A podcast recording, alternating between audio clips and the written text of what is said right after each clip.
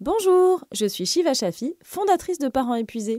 Je suis ravie de vous accueillir chez Parents Héros, le podcast qui propose des interviews croisées des deux parents. Qu'ils soient en couple, séparés, hétéros, homo ou hors de toute classification, nous donnons la parole à chaque parent. C'est pourquoi nos épisodes s'écoutent toujours par pair.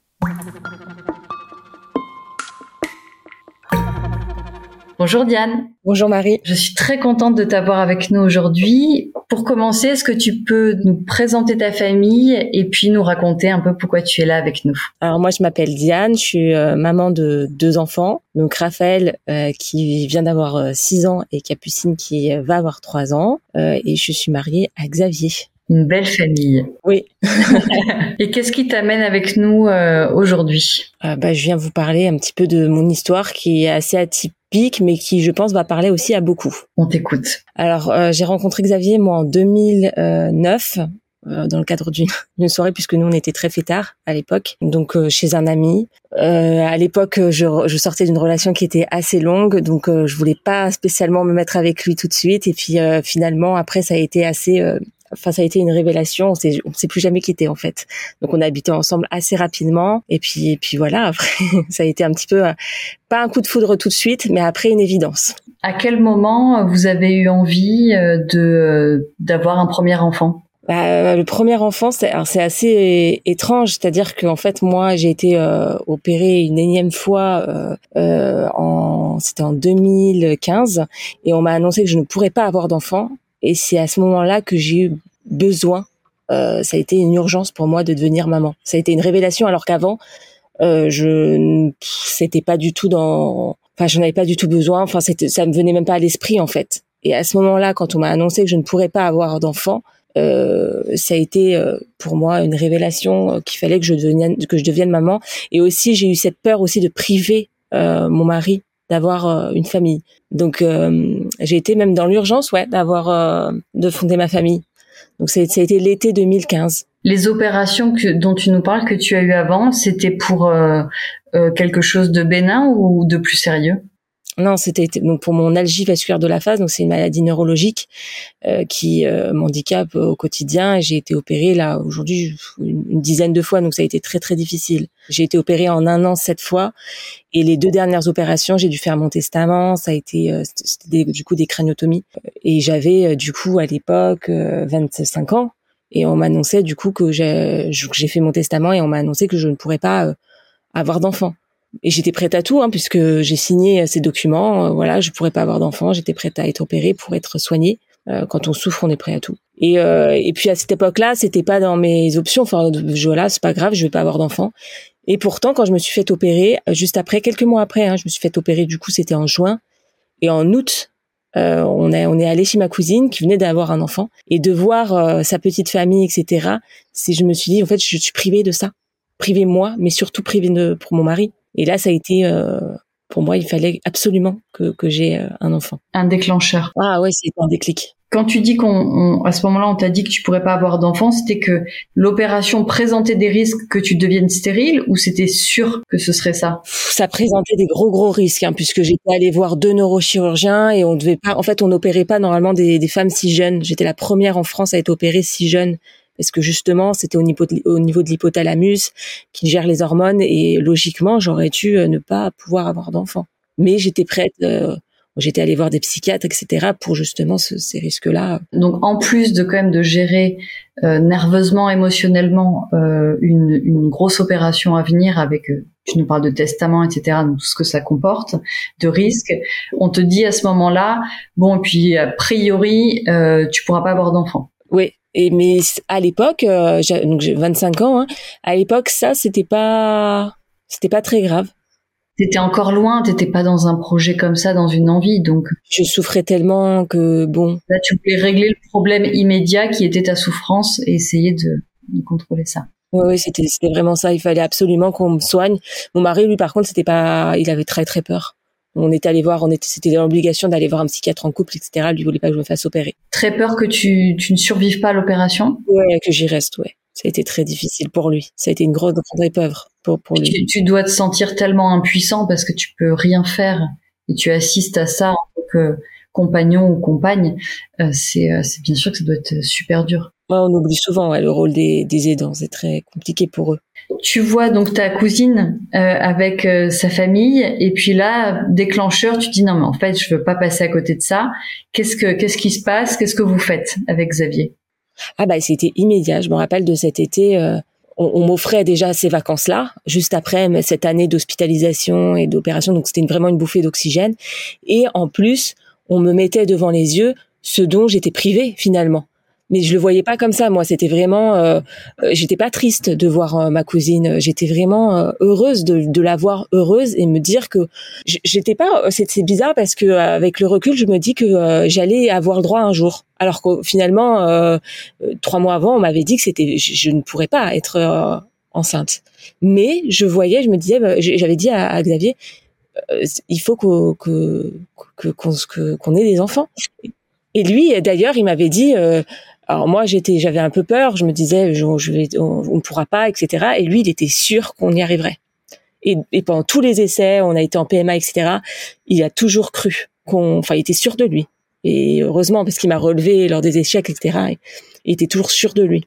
Ça c'est ça c'est énorme. Déjà cette force mentale. Est-ce que du coup tu peux nous parler de ton parcours? Tu évoques la PMA. Est-ce que tu peux nous en dire un peu plus? Alors donc du coup nous quand on a ça a été très rapide. Hein. En août on a décidé qu'on voulait avoir un enfant.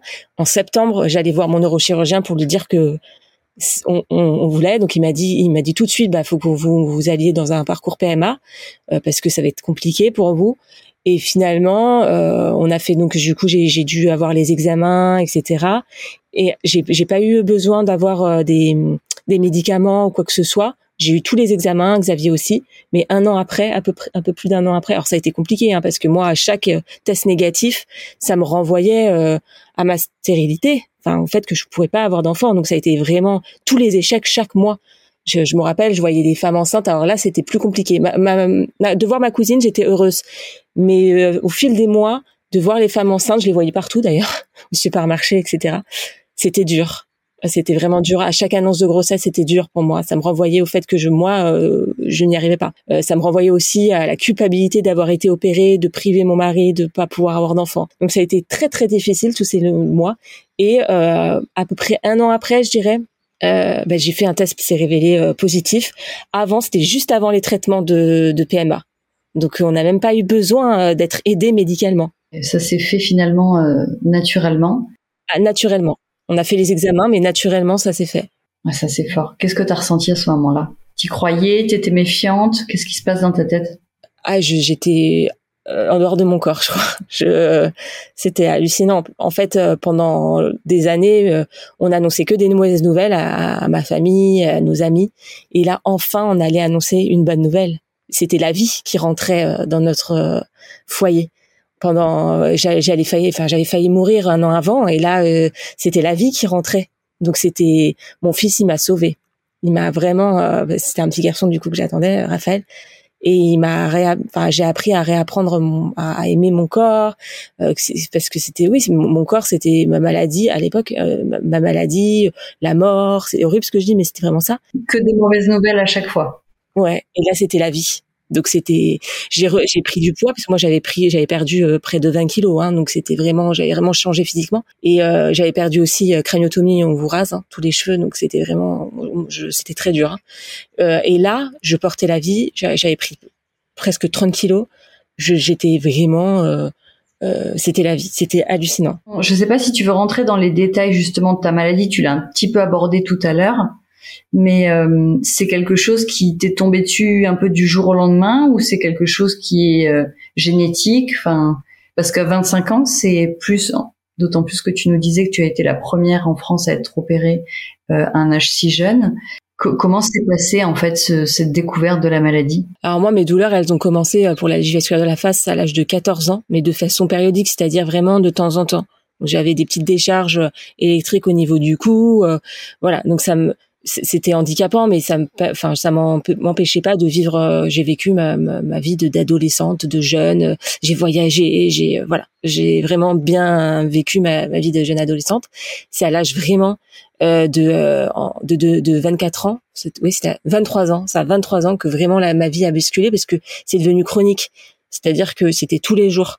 Et moi, je me rappelle encore de ma première crise qui a, où en fait toutes mes crises ont suivi, c'est-à-dire plus une journée, j'ai eu plus une journée sans crise en fait.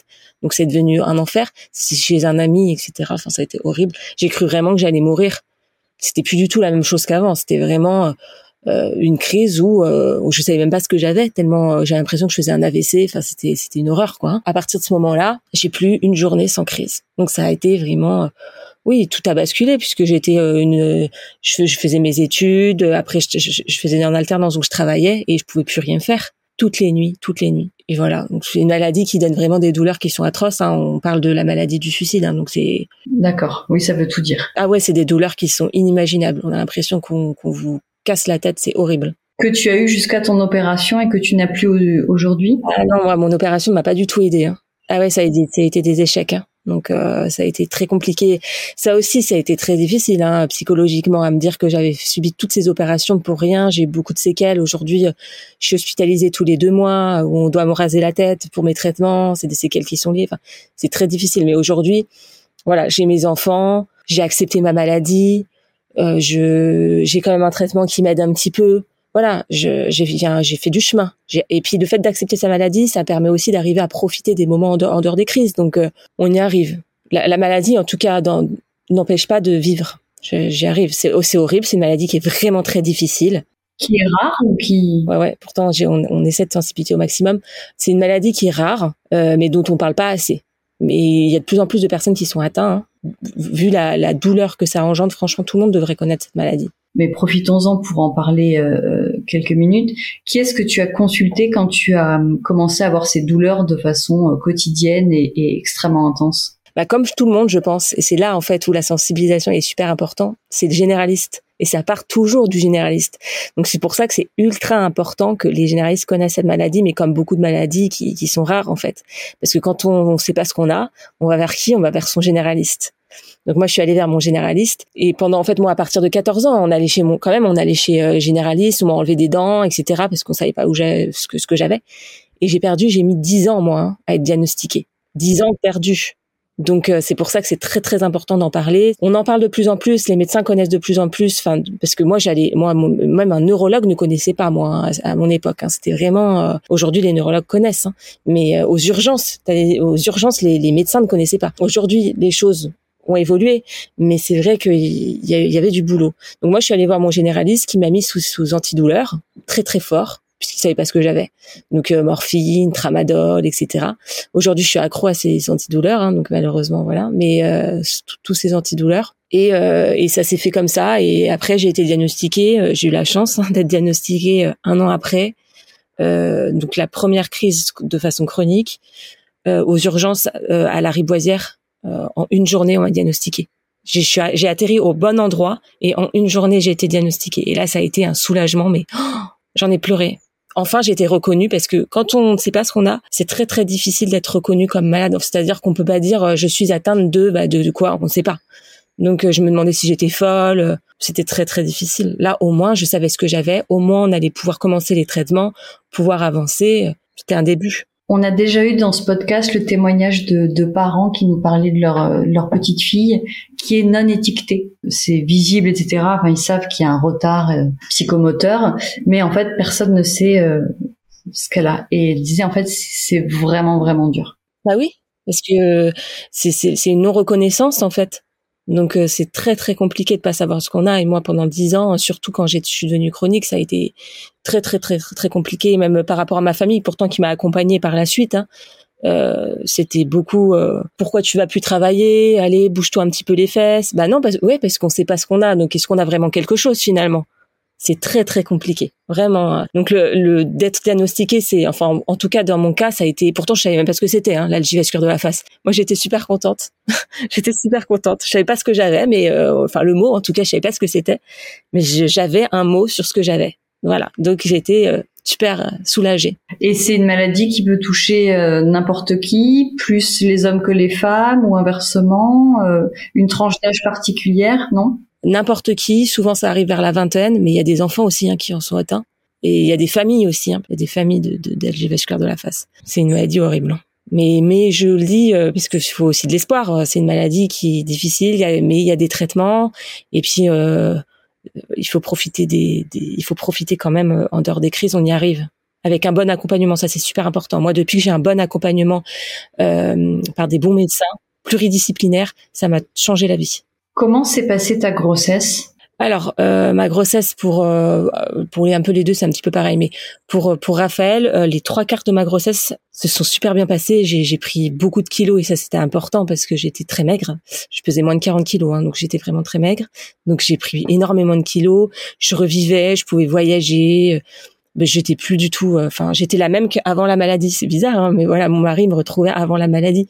C'était c'était dingue quoi. C'est pour ça que vraiment la vie est rentrée quoi. C'était je dois beaucoup à mon fils puisqu'il m'a il m'a donné euh, ces quelques mois avec pratiquement pas de crise. Donc je revivais quoi. C'était un truc de fou quoi. Et puis après malheureusement à 30 semaines à peu près de grossesse les crises sont revenues en, en force mais vraiment. Donc j'ai dû être hospitalisée euh, d'urgence. Et euh, on a dû me faire accoucher euh, prématurément en fait j'étais j'étais défigurée enfin c'était horrible j'étais dans un état pitoyable et parce qu'en plus si jamais tu prenais des médicaments forts pour justement essayer de modérer un peu la douleur.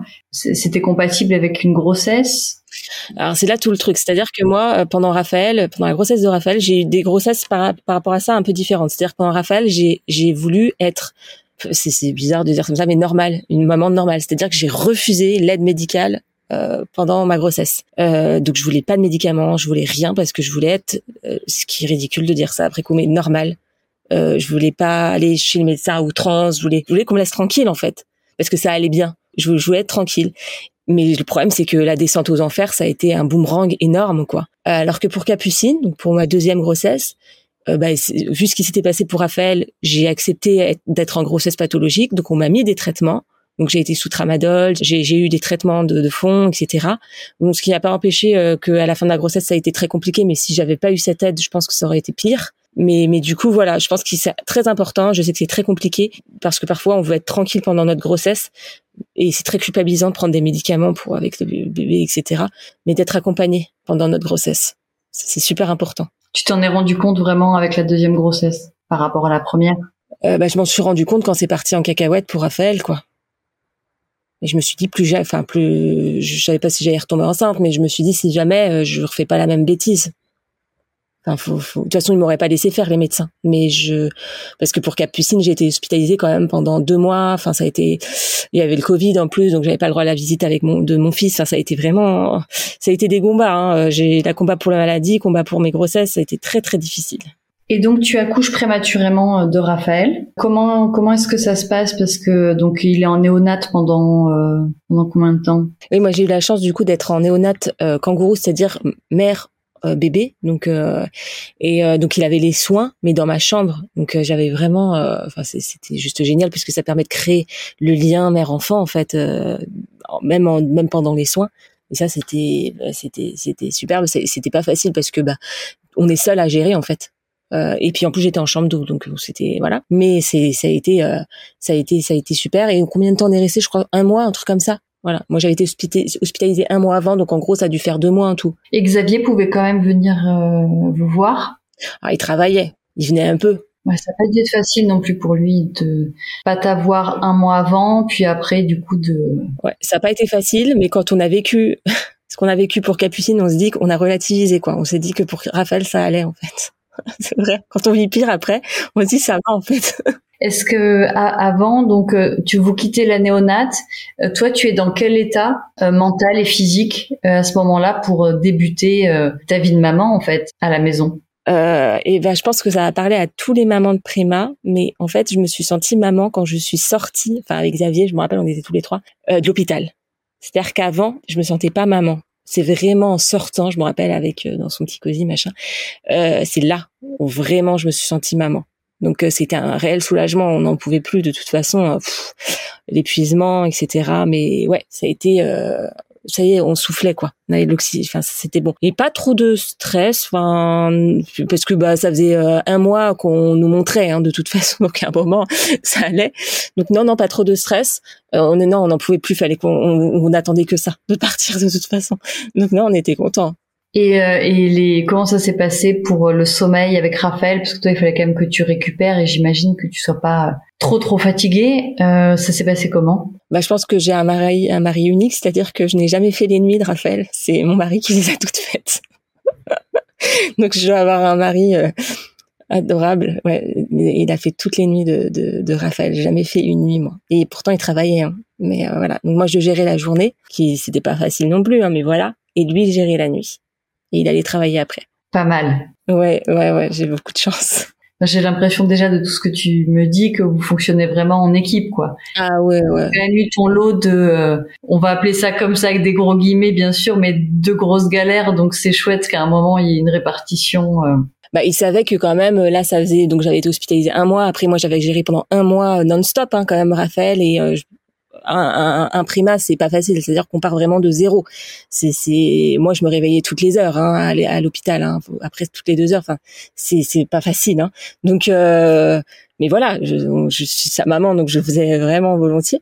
Mais, euh, mais du coup, quand on est, quand on est sorti de l'hôpital, j'étais à un niveau de fatigue qui était, j'étais très, très fatiguée. Donc, euh, mais bon, tous les papas ne l'auraient pas fait, donc je, j'ai beaucoup de chance de, de l'avoir, mon mari. Et comment se passe la vie au quotidien, tous les trois, euh, votre organisation, vos marques, euh, ta vie avec cette maladie en parallèle? Je pense que moi, je me suis mise en, en, en, parenthèse pendant un an parce que ça allait pas spécialement, même pas du tout, parce que je me parce que j'ai été hospitalisée d'urgence un an après. En fait, mon, fils, il a eu un an et j'ai été hospitalisée d'urgence. Donc je me suis mis vraiment en, en, parenthèse parce que je me concentrais sur mon fils, parce qu'il le fallait. Alors les un an, je sais pas. Je me suis dit peut-être euh, allez un an, tu donnes tout et puis voilà. Euh, donc on a eu notre vie de famille. C'était j'ai mis en plus je le faisais pas garder parce que je culpabilisais, je travaillais pas avec à cause de ma maladie, je travaillais pas, donc je me disais faut, je vais pas faire garder mon fils alors que je travaille pas, donc euh, je donnais tout fallait que ma maison soit nickel, fallait que mon fils soit et tout quoi, euh, voilà que je donne tout. Euh, donc c'était la culpabilité euh, non-stop, fallait que je, sois la maman parfaite en fait. Donc j'ai vraiment tout donné pendant un an et je me rappelle, mon fils a eu un an. Un mois après, j'étais hospitalisée euh, d'urgence en euros parce que bah, mon corps il, il, lâchait. J'arrivais même plus à le garder. J'avais ma meilleure amie qui était venue. Je me rappelle pour garder mon fils, j'étais même plus en capacité. Donc euh, et ça, ça a été euh, ça a été pas facile de se dire que j'y arrivais plus quoi. C'était c'était dur, ça a été vraiment pas facile ça.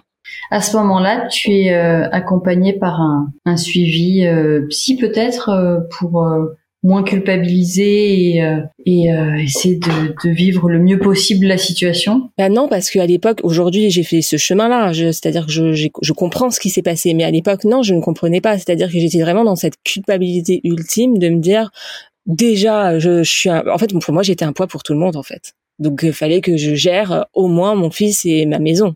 Oui, tu avais eu la chance d'avoir un enfant, donc euh, s'il te plaît, gère complètement. C'est ça, c'était tout à fait ça. C'est dur comme pensée. Quand tu y repenses, c'est dur parce que tu avais quand même ton bagage de, déjà de, de souffrance et de, de, de combat euh, depuis le début. Donc, puis on sait ce que c'est déjà quand on n'a rien.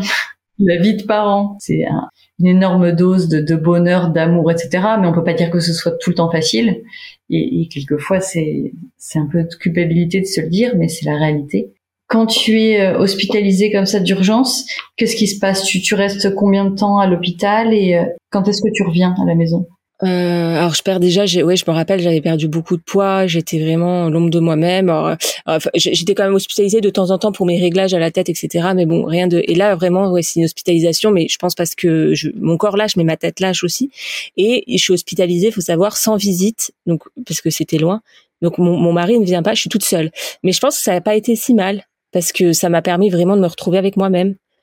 Et c'est à ce moment-là, en fait, que je crée mon compte sur Facebook. Tu peux nous redire le nom de ton compte? Euh, C'est euh, les mots en couleur, donc M-A-U-X. Et je crée mon compte, mais comme ça, hein, en plus en me disant, je dois pas être la seule. Puis je pense que j'avais besoin d'écrire, en fait. Mais j'écris vraiment pas, euh, j'allais dire des banalités, mais non, j'étais comme hospitalisée, ma maladie, etc. C'est pas des banalités. Tu partages ce que tu ressens. En tout. Ouais, j'avais besoin. J'avais besoin euh, de me dire qu'en fait peut-être j'étais pas seule, même si c'est triste à dire de, de qu'on n'est pas seul, mais j'avais besoin qu'on me rassure aussi peut-être et, euh, et puis après, c'est ma, mon, ma, mon amie d'enfance qui me crée le compte sur Instagram parce que je connaissais pas du tout hein, Instagram. Donc elle me crée et après ça fait un effet boule de neige où vraiment en fait d'aider les gens, ça m'aide moi-même. Ça a été un cercle vertueux et ça a été une thérapie en fait de faire ça.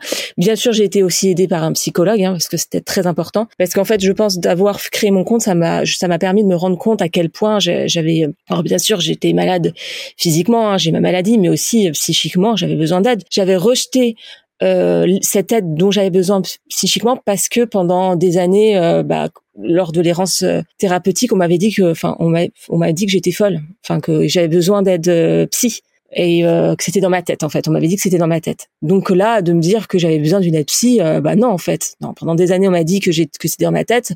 Je vais pas aller voir une aide une psy alors que je suis vraiment malade. Alors que non. Quand on a quand on a une maladie chronique, c'est très très important d'avoir euh, une aide psy. Bah moi j'allais voir par exemple une sophrologue. Donc ça me permettait vraiment d'extérioriser une maladie chronique. Ça ça donne tellement de, enfin ça demande tellement de, de de force au quotidien qu'il faut pouvoir extérioriser. Et mon mari, euh, je, il comme comme je lui demandais déjà beaucoup, je, je voulais pas l'embêter encore plus. Donc euh, il fallait que j'aie une, une, psy. Et ça, ça a été très très long, je pense. Euh, pour moi de, de, me rendre compte de ça. Ouais, est-ce qu'on peut comprendre avec le long chemin que tu as eu et qui explique que quand, euh, sans savoir ce que c'était, quand on a mis un mot sur ce que tu avais, tu dit je ne suis pas folle, j'avais bien quelque chose, voilà. c'est ça. Donc je, je, rejetais en fait à chaque fois, on me le disait, vous savez, euh, ce serait bien avec vos opérations d'extérioriser avec une aide, si etc. Et je rejetais complètement ça, alors que c'est, il fallait en fait d'avoir une aide d'une personne extérieure, etc. pour poser les mots, etc. C'est c'est super important encore aujourd'hui. J'ai toujours une aide de psy. Alors parfois un peu moins parce que j'en ai besoin, moins moins besoin, mais c'est super important. Vraiment. De toute façon, tout le monde devrait avoir une aide psy. Donc euh, franchement, voilà. C'est pas une honte en fait, vraiment pas. Donc après t'être oublié, c'est un peu ce que tu disais pendant longtemps. Ah là, signal d'alarme, là le corps n'est plus n'est plus en forme. Petit à petit, tu te reconnectes un peu avec toi et tu t'ouvres, tu partages des choses finalement que tu avais peut-être du mal à partager au quotidien sur euh, sur cette partie-là de ta vie. Et qu'est-ce qui se passe? Donc tu nous dis que le, euh, finalement il y a un effet boule de neige où ça prend, où il y a des discussions, où toi du coup ça t'aide encore plus à arriver vers le chemin de d'un accompagnement psychologique Ouais, ouais, ça, ça, ça me permet en fait doucement d'accepter ma maladie aussi, parce que je l'avais pas acceptée. Moi, en fait, euh, pendant des années, je j'attendais en fait euh, que ma maladie parte et de retrouver, surtout de retrouver ma vie d'avant. Et là, tu te dis en fait, non, je vais vivre avec tout le temps, donc faut que je l'accepte. Je vais vivre avec, et c'est pas ça qui va faire que je n'aurai pas de bons moments. Et ça, ça a été très très long en fait à accepter, de me dire la maladie est là, mais ça veut pas dire que j'aurai pas de bons moments. Il faut que j'adapte les choses c'est posé, c'est là, et maintenant j'avance. Ça fait plus d'une dizaine d'années à ce moment-là que tu, que tu es malade. Et ouais. et il faut très longtemps, je pense. Le, chemin est long. Après, tu as su ce que tu avais euh, vraiment euh, très tard, donc. Euh... Euh, ouais, mais il m'a fallu quand même du temps. Il m'a fallu vraiment du temps. Et après, chacun est différent au niveau du temps. Mais moi, il m'a fallu beaucoup de temps parce que j'avais cette. Puis j'ai moi la moi la culpabilité m'a bouffé. Hein. J'étais en dépression. Hein. Euh, moi, ça m'a vraiment bouffé. Donc, il a fallu aussi apprendre à vivre avec cette culpabilité. À un moment, tu rentres à la maison. Est-ce qu'il y a un nouvel équilibre, euh, peut-être, euh, qui, qui s'installe pour que tu retombes pas dans je m'oublie complètement Je pense que ça a été, ça s'est fait sur du du temps. J'ai réussi à faire garder mon fils. J'ai réussi à faire garder mon fils. Au départ, c'était deux heures par jour, après trois heures, puis après voilà. Donc j'arrivais à me dire bon bah voilà, je je je, je c'est pas, je vais pas l'abandonner. C'est pas ça qui fera de moi une mauvaise maman. Euh, voilà, ça a été ce que ce que beaucoup de mamans se disent en fait. Hein. Moi aussi, voilà, je suis passée par ça. Après, euh, on a réussi aussi à repartir en vacances. Donc à, à passer de bons moments. En fait, j'arrivais pas à. J'avais aussi cette peur à chaque fois que la crise arrive donc j'arrêtais les bons moments. Peu à peu, j'ai réussi à réapprendre à vivre avec la maladie parce que je m'empêchais, je pense, de vivre. Donc avec mon fils, etc. Et euh, et après j'ai je suis retombée enceinte. J'ai fait une fausse couche, ça, ça a été super dur. Euh, j'ai été aussi diagnostiquée pour mon pour mon endométriose. Enfin, il s'est passé beaucoup de choses. Hein. J'ai été diagnostiquée pour mon endométriose. Ça, ça a été un coup extrêmement difficile pour moi. Parce que c'était euh, autant pour la vasculaire de la face euh, euh, ben, je l'attendais ce diagnostic autant pour l'endométriose c'était un truc en plus. Donc ça c'était dur. Et, ma fausse couche c'était ça s'est suivi j'ai eu mon enfin on m'a diagnostiqué mon endométriose et j'ai fait ma fausse couche.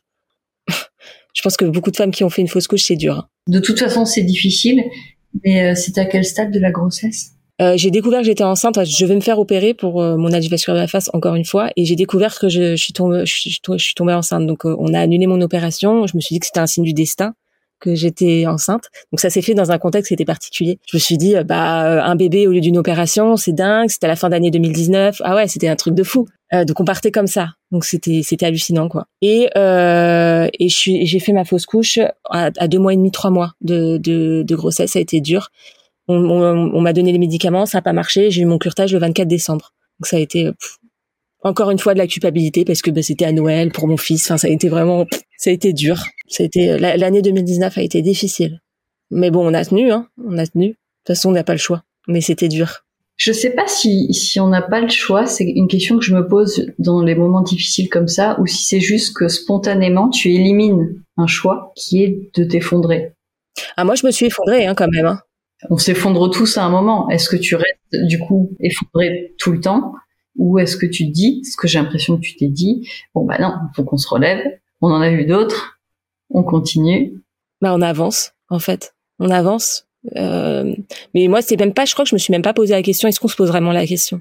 Moi, je me suis jamais posé cette question-là. Même euh, lors de, de l'année d'opération où j'étais vraiment opérée tous les deux mois, c'était horrible.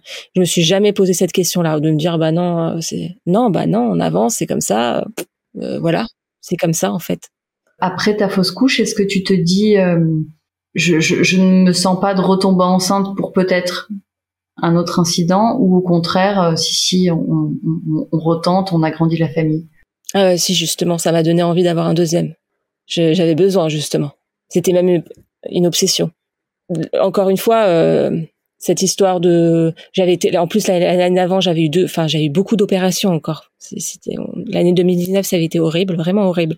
Donc il fallait, il fallait. Euh, c'est pas un pansement un bébé, hein, mais nous dans notre vie avec Xavier, notre fils nous a ça a été la vie notre fils donc là je me je me, je me disais que c'était peut-être euh, un signe et il fallait absolument que on ait cet enfant là c'est je sais pas c'était pour nous c'était la logique. Et je suis tombée enceinte je suis retombée enceinte. Alors j'ai eu cette peur euh, de refaire une fausse couche hein. ça je pense que toutes les femmes qui ont fait une fausse couche le, le, bébé d'après c'est horrible hein. donc j'avais vraiment vraiment vraiment très peur mais j'ai pas fait de fausse couche. Donc euh, Capucine a tenu. Mais ouais c'était c'était pas simple. Après ta première expérience de grossesse où pendant plusieurs mois tout va bien RAS et puis après quand même cette hospitalisation est-ce que tu on on l'a un peu abordé tout à l'heure mais comment est-ce que tu euh, tu abordes cette nouvelle grossesse euh, en te disant peut-être qu'à la fin là aussi euh, les crises reprendront. Ouais, j'y ai même pas pensé pour t'avouer. Quand je suis tombée enceinte, là, j'étais plus du tout parce que moi, pour Raphaël, je pensais même pas à la fausse couche. Je sais pas que je, sais pas que ouais, je pense, je savais même pas que ça existait, je crois. Pour Capucine, euh, je savais que un test de, de grossesse positif ne voulait pas dire un bébé à la clé, en fait. J'étais, euh, ça peut paraître pessimiste, mais si j'avais une fausse couche juste avant, j'étais contente, mais j'étais vachement sur la réserve. Donc c'est après, quand je suis passée à au plus de trois mois de grossesse, où là effectivement. Euh, tu as soufflé un petit peu après les trois premiers mois. J'ai soufflé, ouais, j'ai soufflé et j'ai pu, euh, bah, avec euh, l'équipe qui me qui me suivait, où là j'étais beaucoup plus suivie, accueillir ma grossesse parce que je la mettais de côté, je pense, et voir plus loin en fait. C'est ça, voir plus loin. Justement, je vais te demander, tu as réussi à en profiter de cette deuxième grossesse? Plus tard vraiment plus tard, mais pas longtemps en fait, parce que j'ai attendu, je pense, aux 4 5, mois, je pense, de grossesse. Et Capucine, j'ai été hospitalisée à 28 semaines, un truc comme ça. Ça a été, la grossesse de Capucine, ça a été, non, elle a été dure, la grossesse de Capucine. En plus, on était au Covid.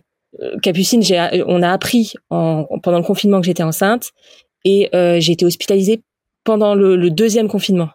Donc euh, j'étais privée de mon fils, j'ai été privée de mon fils pendant deux mois, un mois et demi, deux mois. Je pouvais pas le voir, j'avais pas le droit de visite. Ça a été un combat de chaque instant, hein. Euh, franchement, pour ma fille que j'avais, euh, que je portais, mais aussi pour mon fils que je n'avais pas le droit de voir. J'avais le droit à aucune visite. Juste mon mari qui venait et on était à une heure, enfin il mettait deux heures aller-retour pour venir me voir. Et il travaillait et il devait s'occuper de mon fils. J'étais hospitalisée au départ en euros donc, faut, faut se, enfin, je sais que peu, peu, peu personnes connaissent, mais le service de neuro, c'est horrible. J'entendais des cris la nuit. Enfin, c'était horrible. Une femme enceinte n'est pas censée être euh, en neuro. C'était loin du petit cocon que, que l'on imagine quand. Euh, c'était non, c'était un enfer. Franchement, c'était un enfer. Je, je le souhaite à personne. Et après, j'ai été hospitalisée. Je me suis battue pour être transférée en grossesse pathologique où j'ai pu souffler un peu, mais je voyais pas mon fils. Je, me rappelle, euh, Xavier l'avait fait venir euh, à l'extérieur de l'hôpital pour que je puisse lui faire un coucou. On en était là. Ah, c'était, c'était, oui, non, c'était horrible. Et je m'en voulais parce que bah, mon fils n'avait rien demandé. On est déménagé, il faisait sa première rentrée à l'école maternelle. Enfin, c'était, ouais, c'était dur. Oui, alors déjà qu'à la base, tu peux culpabiliser facilement. Là, c'était, là, c'était le summum, quoi. Ouais, puis avec les hormones, etc. Je faisais des crises d'angoisse, moi qui n'angoisse jamais. Enfin, je suis pas quelqu'un qui stresse beaucoup. Bon, alors là, j'étais dans un. Heureusement que les infirmières étaient adorables, elles étaient très présentes. Ouais, c'était un moment difficile. Donc accouchement, euh, quoi, accouchement d'urgence aussi là ou? Ouais, prématuré et encore plus difficile puisque euh, à ce stade normalement, donc on a, elle a, enfin, on a accouché. Je dis toujours avec Xavier, on a accouché à sept mois et demi et on s'était dit, bah, ce sera comme Raphaël puisque on accouche à peu près au même stade, donc il aura, elle aura euh, la sonde, donc on va se battre pour qu'elle puisse se nourrir normalement, mais on connaît, on, est dans un voilà, on connaît. Sauf qu'elle a fait une détresse respiratoire, donc elle a été, euh, enfin, elle a été soumise aux oxygènes. Donc ça a été aussi un autre combat, ça. Ça a été dur. C'est là que tu dis que ce que tu penses savoir à chaque fois, c'est, enfin, c'est différent. C'est différent, c'est incroyable. Mm. Et ça, on n'était pas préparé du tout, du tout, du tout, du tout. Ça a été déjà difficile, mais là, et encore une fois, c'est encore, j'irai d'autres, mais la culpabilité, parce que c'était dû à moi je veux dire, c'est on a j'accouche trop tôt et c'est dû à moi. Donc de voir son bébé dans un tel état, c'était horrible. Pour une maladie que tu n'as pas choisie et qui t'est tombée. Bien sûr, bien sûr, mais c'est humain. Mais ça, tu l'oublies et tu te dis, oui, mais in fine, c'est moi. Ah ouais, c'était, c'était. En plus, j'avais été sous médicaments très très forts pendant ma grossesse pour que je puisse tenir jusqu'au bout. Et elle avait euh, un syndrome de sevrage. Donc on était vraiment dans un. Ah, c'était horrible. À ce moment-là, as toujours un accompagnement psy quand même pour euh, gérer tout ça parce que niveau émotion, euh, c'est dur. Oui, c'était horrible. Euh, on a non, on a l'accompagnement. Enfin, l'équipe était géniale. Euh, ouais, ouais, l'équipe a été géniale. Alors ils ne sont pas préparés du tout à ce qu'elle soit sous oxygène parce qu'eux-mêmes le savaient pas. Mais à partir sinon, ils ont été, ils ont été super. Ils m'ont dit plein de fois que c'était pas de ma faute, etc. Que voilà, ils, ils nous ont accompagnés de A à Z. Vraiment, on ne pouvait pas être plus accompagnés. Donc là-dessus, je peux. Ils ont été top. Vous restez combien de mois, combien de temps à l'hôpital? Pareil? Même, même un peu moins. Ah bon? Oui, oui, même un peu moins parce que l'oxygène ça a été long, mais la sonde parce que pour se pour, pour nourrir, euh, ça a été plus facile avec Capucine. Donc comme quoi chaque bébé est différent. Donc je dirais peut-être trois semaines, un truc comme ça. Alors, il y a eu la, la néonate, la hum, réanéonate avant, peut-être un mois en tout, je sais plus. Mais bon, ça a été, ça a été dur. Mais bon, après c'était bon. On était, on était sortis et c'était bon. Et depuis, comment est-ce que ça se passe? Comment se passe ton quotidien? Comment tu te sens? Alors, tu, tu, nous disais tout à l'heure que de toute façon, tu as euh, tous les deux mois, c'est ça, une hospitalisation c'est quand même assez dur. Comment est-ce que vous avez pris votre rythme et vos repères tous les quatre? Parce que c'est quand même un nouveau membre de la famille, encore une fois, qui arrive. Et donc, des nouveaux repères, etc. Comment ça se passe? Euh, bah, c'est vrai que quand un bébé arrive, faut quand même se le dire, c'est de la fatigue. Hein. On est fatigué, hein, donc faut, faut réussir à prendre ses marques. Moi, je dirais que c'est à un an de capucine, peut-être un an et demi, où vraiment on a réussi à prendre ses marques, enfin nos marques. Souvent c'est comme ça d'ailleurs. Hein. Donc au début c'était pas facile, c'était fatigant, etc. Euh, d'ailleurs à ce moment-là, Xavier, je, me rappelle, il avait comme il avait géré euh, Raphaël, on faisait les nuits, on les partageait. Il, il arrivait pas à gérer au niveau de la fatigue, donc je, je faisais les nuits aussi. Mais euh, on a mis du temps, on a mis du temps, mais tous les deux avec Xavier à réussir à trouver euh, notre rythme. Même, même Raphaël, je pense, a trouvé notre rythme parce que ça avait été violent. Raphaël aussi, et ça a été violent pour lui d'être coupé de moi, trop coupé. Donc il a fallu du temps. Je pense franchement, depuis que Capucine a deux ans, je pense qu'on est bien, on, on est bien, on a trouvé notre rythme, on est content, on est on est bien malgré mes hospitalisations tous les deux mois, mais mes hospitalisations tous les deux mois, euh, c'est pas facile, mais c'est pour être mieux. Donc euh, voilà, c'est positif. Et puis elles font partie maintenant du quotidien, vous le savez. Voilà. C'est comme ça, et ça c'est un élément de l'organisation familiale de toute façon. C'est ça. Et euh, une envie d'un troisième? Non, non, je peux, non, non, ça, ça non, je, je, je, crois que mon corps ne pourrait pas. Non, non, non, non, c'est très très bien. Deux, non, non, c'est un combat hein, quand même. C'est un combat pour donner la vie. Ça, nous a donné énormément. Ça m'a permis de. Enfin, c'est un, une force énorme. Hein. Franchement, euh, voilà, euh, c'est une force qui me permet de me battre aussi au quotidien pour Xavier aussi, pour euh, voilà, pour toute la famille. Mais non, on est au complet. On est très très bien. On est très heureux. Je, non, non, non. Avant qu'on se quitte, est-ce que tu peux nous parler, on n'en a pas encore parlé quand même, de ton livre? Alors mon livre, euh, je dirais que c'est une continuité un petit peu de mon conte. Donc c'est une autobiographie, hein, de voilà, et c'est une continuité de mon conte. Euh, et ça a été ma thérapie aussi. Je l'ai écrit sur, euh, c'est sur deux ans, je dirais, franchement. Et ça a été ma thérapie. Donc je parle de pas mal de choses. Alors de, c'est de mon quotidien effectivement, mais aussi de plein de sujets euh, par exemple euh, bah, de la prématurité. Je parle aussi de la l'endométriose un peu ou pas? Oui, je parle de l'endométriose, de l'addiction aux opioïdes aussi.